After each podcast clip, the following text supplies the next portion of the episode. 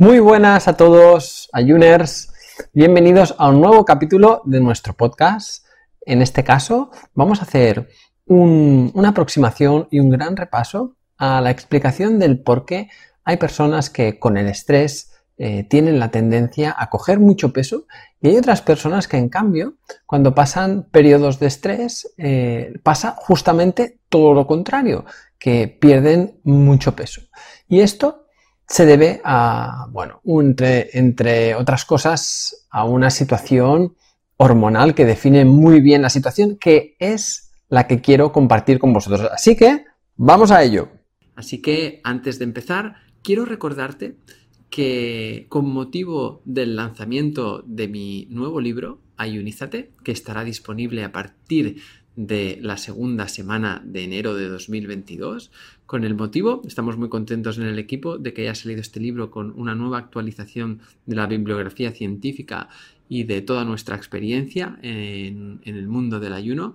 Con este motivo vamos a realizar un reto, un reto a finales de mes de enero que podrás descargarte aquí abajo las fechas y demás para eh, realizar todos juntos durante seis días un viaje por el ayuno, tanto ayuno intermitente como ayuno prolongado, donde haremos esos días centrales, de esos seis días, los dos días centrales serán un ayuno prolongado, donde te enseñaremos cómo hacerlo de forma correcta, con el paso a paso, sin cometer errores y te enviaremos toda la información para que lo tengas y además lo haremos conjuntos, o sea, lo haremos todos juntos en una plataforma digital donde compartiremos la experiencia, haremos masterclasses y muchas sorpresas que vendrán para que empecemos todos el 2022 con la máxima fuerza, la máxima energía y los mejores hábitos. Así que no pierdas ni un minuto y haz, clic en el enlace que tienes en la descripción de este podcast y apúntate ya.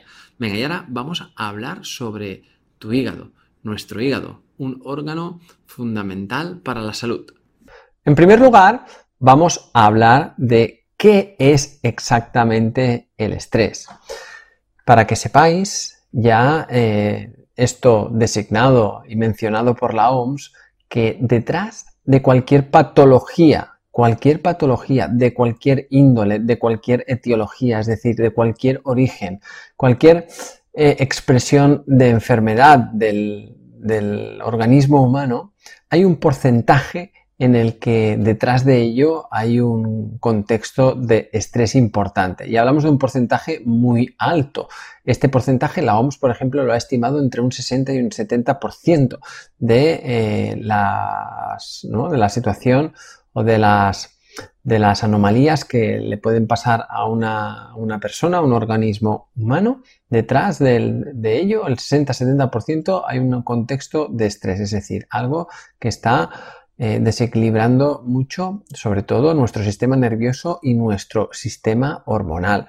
Antes de empezar, me gustaría refrescar para, seguro que muchos de vosotros ya lo sabéis, pero para que no exactamente qué es el estrés, ¿no? Porque hablamos mucho, ¿no? Del estrés, de que si, si, estoy muy estresado, que tengo mucho trabajo, que qué estrés, tal, pero ¿qué es exactamente? Porque el estrés es un mecanismo fisiológico eh, de nuestro organismo. Es decir, que el estrés está incorporado en nuestro ADN y eh, nuestros cuerpos saben estresarse. ¿Por qué? Porque lo que están haciendo es responder ante un estímulo. Y eso es el estrés, la respuesta ante un estímulo. En su papel lo que está intentando hacer el estrés es facilitarnos el contexto metabólico, el contexto fisiológico, para que eh, podamos dar una respuesta ante este estrés y solventar esa situación que nos está sacando de nuestro equilibrio y de nuestro confort.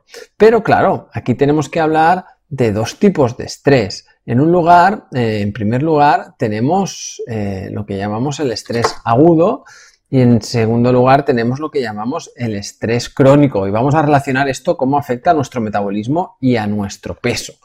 ¿Vale? Porque, claro, el estrés del que hablamos, del que es fisiológico, del que es genético, eh, lo, englobaríamos en un contexto más agudo. Es decir, si tú tienes eh, un estrés de forma puntual ante una situación que puede ser una discusión, un golpe, una infección que puede ser momentánea por una bacteria o por un virus, tu cuerpo para resolver esa situación va a estresarse.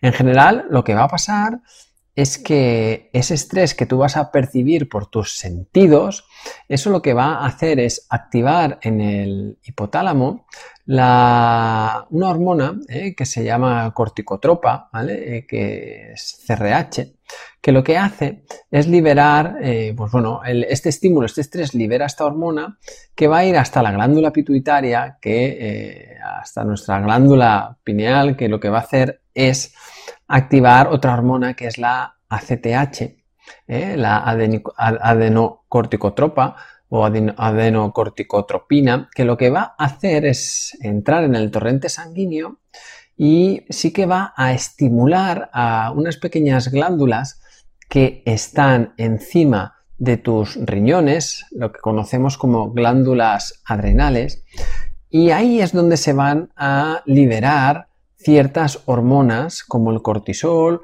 o como las catecolaminas, la adrenalina y la noradrenalina, que tienen una, estas hormonas sí que van a tener un impacto directo sobre el sistema nervioso simpático. El sistema nervioso simpático es un tipo de, de estructura, es un tipo de sistema que lo que hace es gobernar funciones sobre todo de activación. Es decir, el sistema nervioso simpático, pues ¿qué pasa cuando tienes este estrés agudo, eh? esta, discusión pues, con, con alguna, con tu pareja, con un familiar, con tu jefe, eh, o que tienes esa caída o una quemadura o que de repente, pues eso, te has infectado por alguna bacteria, algo agudo, algo que entra en tu cuerpo de una forma brusca, agresiva. Pues el sistema nervioso simpático va a hacer que eh, aumente tu frecuencia cardíaca, que aumente tu actividad pulmonar, también va a mm, hacer que sean más sensibles los receptores nerviosos del músculo estriado, es decir, del músculo que nos da el movimiento, van a estar más sensibles, porque en teoría es una situación de estrés agudo en la que tu cuerpo está preparada, está preparándose para eh, salir corriendo o para luchar, no es lo que entiende nuestro sistema nervioso central es lo que está entendiendo. Después también va a promover la liberación de glucosa en la sangre y de, insulina para que, claro, para que tu cuerpo eh, tenga energía y seguir corriendo. O sea, a corto plazo vas a tener glucosa y también grasa para el músculo. También se, se van a liberar grasas en el músculo. Y esto, si tú tienes una respuesta y además es una respuesta física, es una respuesta con movimiento, vas a estar pues ¿no? utilizando pues estas, estas eh, sustancias para, para esa función. Es como, imaginaros, ¿no? Una gacela que está tranquilamente bebiendo agua en, ¿no? en, el, ahí en, el medio de la sabana y en una charca, en una laguna, y de repente está tranquila, ¿no? Pero escucha cómo se acerca un gran felino, ¿no? Se acerca pues un gran depredador y esto, simplemente este sonido de estos pies caminando, ¿no? Cercándose, desencadenan pues eso, una respuesta en, todo este sistema nervioso simpático que hemos descrito anteriormente, que ponen a todo el organismo de la gacela en un estado estrés fisiológico máximo para que haya una respuesta física máxima para poder sobrevivir a lo que le viene encima, ¿no? al ataque de, su depredador. Y esto, claro, eh, así de forma puntual, pues en ese esfuerzo físico, pues eh, salen, salen, pues, eh, ¿no? Se, se, gastan todas estas sustancias. Además, cuando se activa mucho el sistema nervioso simpático, hay una sensación de, eh, que es una sensación eh, anorexigénica, es decir, cuando las concentraciones de CRH, esa hormona que hablábamos antes, que se libera cuando recibes el estrés, ¿no? La sensación, los, sentidos, tus sentidos captan ese estrés, estos niveles altos de hormona lo que producen es que eh, tengamos esa sensación de que se cierra el estómago.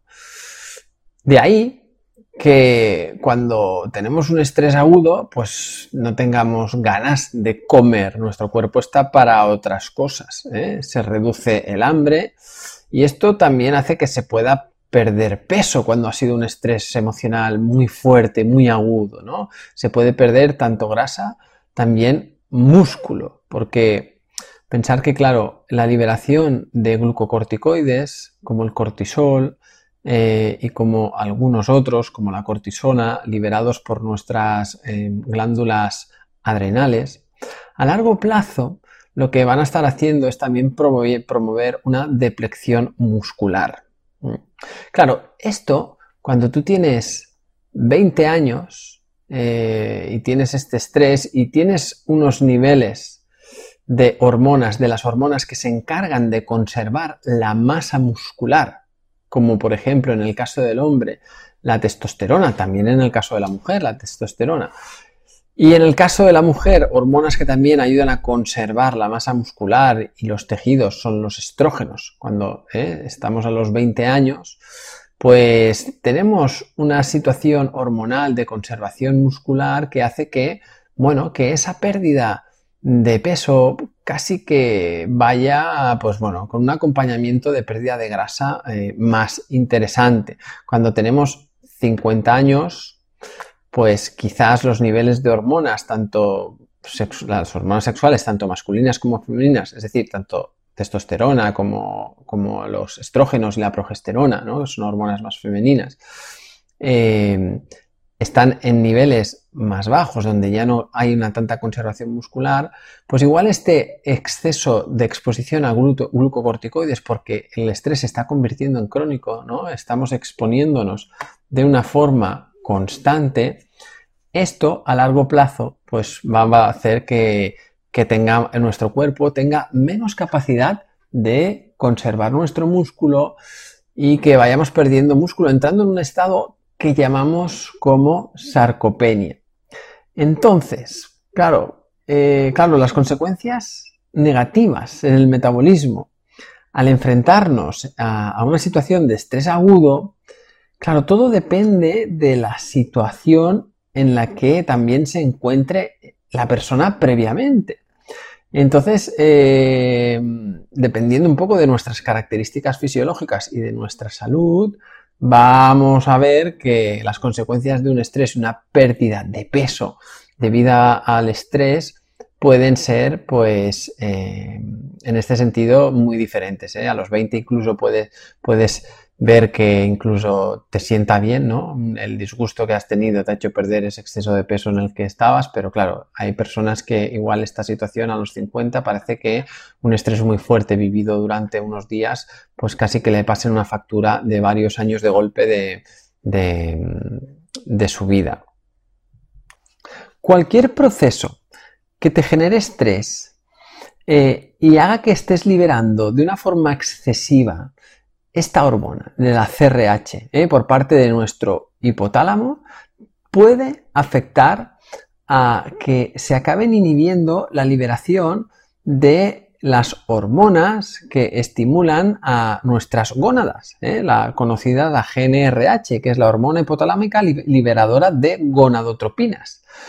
Esto puede llegar a hacer que tanto los ovarios en el caso de la mujer como en el caso del hombre los testículos dejen de trabajar. Es decir, el estrés puede afectar. Esto hay muchas, eh, muchas eh, chicas ¿no? que, tienen amenorreas hipotalámicas que son, son por estrés. También cuando se produce el estrés eleva mucho los niveles de prolactina y la prolactina puede inhibir el eje eh, de las gonadotropinas para que ¿no? las hormonas que nacen del sistema nervioso central y que viajan hasta los ovarios para estimular a la producción de hormonas sexuales femeninas y que se haga un ciclo menstrual fisiológico saludable, el estrés, en este caso el exceso de CRH o el exceso de prolactina, puede eh, cortar, ¿no? puede amputar esta conexión bioquímica y hacer que tengamos pues eh, estos, estos, efectos negativos en la salud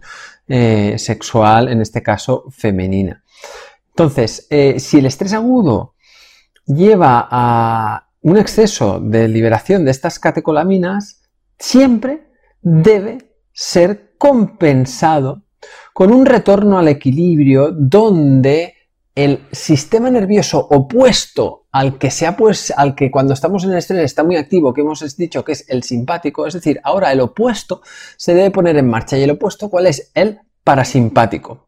El sistema nervioso parasimpático lo que hace es justo lo contrario a lo que había hecho el simpático. En este caso es el que nos ayuda a regenerar el desgaste que hemos tenido de nuestro organismo. Es el que ayuda a que tengamos una buena salud y una buena mucosa en nuestro sistema digestivo para que aquí pues tenga una buena casa, un, bueno, un buen hogar, sistemas tan importantes que viven en, las mucosas como el inmunológico, eh, como la microbiota. También es eh, encargado de que tengamos una buena calidad de sueño, que tengamos una buena asimilación de nutrientes. Es decir, que es el que compensa todas esas situaciones que el sistema nervioso simpático, por el estímulo de estrés ¿no? agudo, hemos, eh, hemos hecho que, estuviera muy, muy, muy, muy desatado. Vale, y todo esto es la situación que, se, que desencadena los estreses agudos, ¿no? Esas discusiones, esos momentos de conflicto, esas lesiones, esas infecciones, pero claro, aquí eh, uno de los efectos más importantes que está eh, sacando al metabolismo de una correcta eh, manera de funcionar es el estrés crónico. Entonces, el estrés crónico es cuando estamos constantemente expuestos a la liberación de estos glucocorticoides, como hemos visto, del cortisol y sobre todo la cortisona. Y esto tiene una serie de consecuencias negativas a largo plazo muy importantes. Una de ellas, sobre todo, es eh, cuando hay mucho cortisol en nuestro cuerpo, estamos llegando a una situación de demasiado catabolismo muscular, o sea, demasiada destrucción muscular. El cuerpo eh, va utilizando este tejido para, sobre todo, hacer gluconeogénesis, es producción de glucosa nueva, y para otras funciones de mantenimiento. Eh, también esto hace que el estar eh, constantemente expuestos a glucocorticoides tengamos niveles de glucemia altos que provoquen que constantemente debamos tener unos niveles de insulina altos y esto desemboque en una resistencia a la insulina. La resistencia a la insulina es muy fácil que nos lleve a una situación de síndrome metabólico. ¿Qué es el síndrome metabólico? Pues alteraciones en diferentes sistemas de nuestro organismo como cardiovascular, hepático, metabólico, eh, nervioso y demás. ¿Vale? Entonces, eh, esto va, a hacer que estemos en una situación muy fácil de acumulación de grasa, es decir, de exceso de grasa, que nuestros, por ejemplo, nuestro sistema inmunológico esté alterado, esté también sobreestresado y que eh, para mm, compensar un estado anímico de mala calidad, eh, estemos buscando constantemente comida refinada con una muy alta carga glucémica y de grasas también refinadas. Este estrés agudo no, tiene por qué ser solo emocional, ¿no? Si, por ejemplo, eh, una persona está sufriendo constantemente una situación eh, patológica que no resuelve, que genera inflamación constante, también puede ser un estrés que se cronifica en el tiempo para, el organismo, también puede ser, pues eso, una lesión muscular de un deportista que no acabe de, resolver y que genere inflamación constante. Al final, eh, el estrés crónico, eh, una de las características comunes en todos los diferentes escenarios es que existe una inflamación de bajo grado. La inflamación de bajo grado lo que está haciendo es debilitar, causar que el cuerpo tenga poca capacidad de producción de energía. La producción de energía me refiero a nivel celular, a nivel de las células de todos los sistemas. Entonces, si tus células de tus sistemas no tienen una buena capacidad de producir energía, vamos a empezar a notar cómo esos sistemas empiezan las funciones, ¿no? Y lo que deben hacer todos estos sistemas, ya sean hepáticos, renales, ya sean nerviosos, cardíacos, eh, óseos, todos van a empezar a perder eh, calidad y vamos a, empezar a, tener ahí una, mala situación. Eh, es por ello por lo que también muchas personas, para eh, intentar camuflar estas situaciones emocionales que nos causan el estar constantemente con una inflamación de bajo grado, con un estrés cronificado, estas personas no es que tengan un exceso de adrenalina constante. Eso lo hemos visto más en el estrés agudo, en el estrés agudo, sino que se encuentran con emociones, con emociones que les generan pues eh, estados de ánimos bajos, les generan frustración y les generan pues malestar emocional. Y es por ello por lo que muchas de estas personas en un intento de buscar y acercarse a la producción de un mayor bienestar que de ello es responsable hormonas como la dopamina o la serotonina, eh, eh, puedan estar pues muy tentadas a buscar esta producción a través de, otra vez más, hidratos de carbono refinados. Y ahí, claro, ahí se juntan, como estáis viendo en toda la explicación, varios procesos que van a hacer que si mi estrés crónico debido a esa inflamación debido a esa resistencia a la insulina, todavía debido a que hace que la inflamación me produzca un mm, malestar emocional, debido a todo esto, si encima yo busco el ¿no? compensar ese estado emocional comiendo alimentos ricos en azúcares procesados con un alto índice glucémico y los pongo en un cuerpo que tiene resistencia a la insulina e inflamación de bajo grado, eso va a ser muy fácil que el cuerpo lo, convierta en más grasa, más tejido adiposo, más inflamación, porque seguramente esa grasa se va a producir, va a convertir en una grasa visceral que es proinflamatoria y, como veis, todo un círculo vicioso ¿eh? que va generando todavía cada vez más, ¿no? Como el efecto snowball, ¿no? Cada vez la pelota se hace más grande, más rápida, más pesada y estamos ahí en una situación eh, complicada. Así que, eh, claro, no es lo mismo, eh, por eso os comentaba antes, ¿no? Que, una persona que hay, que hay que ver cómo afecta el estrés a, las características fisiológicas de una persona. Si una persona, el estrés le va a afectar si es crónico, pero si, si ha tenido unos buenos hábitos durante su vida y tiene una buena sensibilidad a la insulina, una buena masa muscular, trabaja el ejercicio físico, eh, y tal, pues va, a ir muy bien. Uno de los aspectos que, nos va a ayudar mucho a solventar esta situación es el buscar el reducir la inflamación.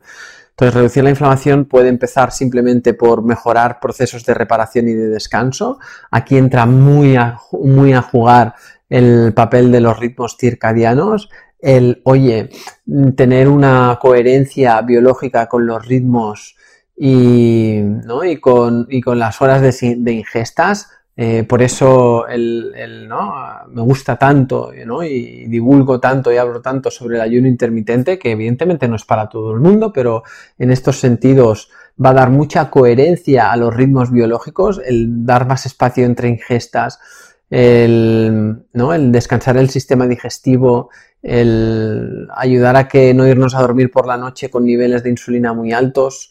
Todo esto podéis escuchar más podcasts en este, en este, ¿no? en este canal donde hemos hablado pues, sobre todo cómo hacer todos estos temas en, en muchísimas ocasiones y seguiremos hablando de ello también. Bueno, es espero haber podido ser claro y que se me haya entendido el mecanismo fisiológico de estas diferencias del estrés agudo y el estrés crónico. Aquí puedes entender por qué hay personas que cuando se estresan se adelgazan y otras personas el estrés les engorda, eh, dependiendo un poco en qué ciclo, en qué momento de su vida estén y en qué y en cómo esté su organismo a nivel de inflamación, retención y de producción de todos esos glucocorticoides que hablábamos, ¿eh? de esos síndromes de resistencia a la insulina. Esto va a dar una, explicación a por qué unos van por un lado y otros van por otro. Y eh, espero que, que, haya llegado. Cualquier cosa, sobre todo, pues escribirnos por aquí y dejarnos vuestros comentarios, que estaremos encantados de leeros y de seguir compartiendo con todos vosotros. Un placer y hasta la próxima. Cada domingo estaré contigo de nuevo para ofrecerte un nuevo capítulo de nuestro podcast Ayuners. Si quieres apoyar este podcast y ayudarnos a crear más contenido como este, nos ayudaría muchísimo que nos dejes una reseña de 5 estrellas en iTunes, Spotify, Evox o donde quiera que nos escuches.